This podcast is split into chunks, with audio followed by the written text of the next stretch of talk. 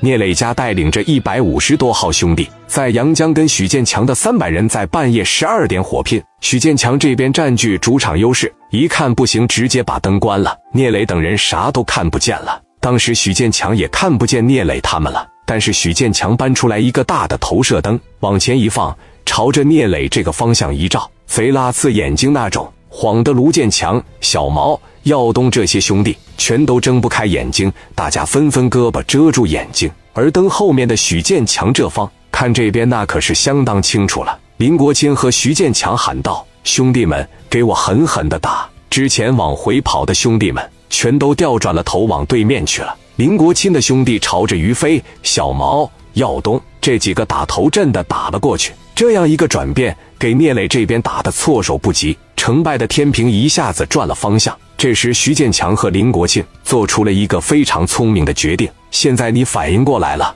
我就给灯关了，一会再给你来一波进攻。聂磊好多兄弟都受了伤，后背上、大脖上、屁股上，有的打到腿上，都倒在地上。聂磊喊道。兄弟们，快撤！一个兄弟也不能扔下，赶紧赶紧的给我走！火拼就是这样，打顺风仗才能赢。他要是不开灯，兄弟们没有时间拿家伙换弹药。这么整的话，所有兄弟就都得扔在这。那赶紧走！留得青山在，不怕没柴烧。许建强也知道穷寇莫追，你一旦要是说追到了凯利酒店门口啊，双方在这还得打一场，那到时候输赢我们就不一定占优势了。所以说现在就没有必要去追了。一会我还有别的办法。聂磊和加代这帮人从马场出来后，就上了车，一掉头就开跑。聂磊当时拿着对讲机呀，当时就说：“给我清点一下，看看还有没有兄弟没带上，即使受伤，全都跑出来也没事。真要是有一两个兄弟让人家给扣了，那就淡了。你不能不顾自己兄弟性命不管吧？再回去要人，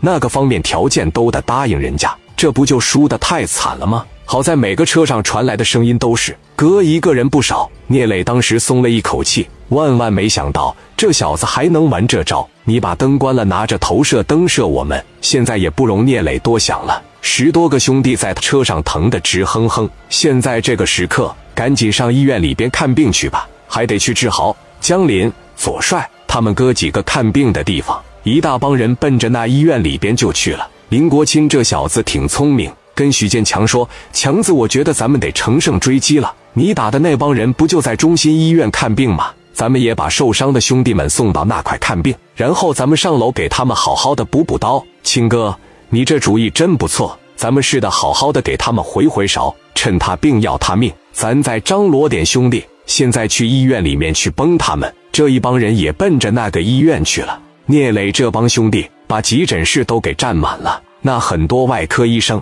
都被拉到急诊来了，都在这那个镊子往外捡弹药碎片。混社会走江湖就得付出这样的代价。王群力来到聂磊跟前就说：“哥，小心他们给咱回勺。我让没受伤的兄弟跟医生要点口罩戴上，都分散在医院的门口。只要他们的车一进来，趁着他们没下车的时候，就给我往死里崩。我让他们进不了医院这个门。一共集合了小三十号没受伤的兄弟。”戴上口罩就在医院门口溜达。史殿林当时就说了：“这帮杂碎能不能来？来了以后，我非得朝死里边崩他们。”十多分钟的时间，史殿林手底下有个小兄弟说了俩字：“来了。”大林说：“别慌，别慌。”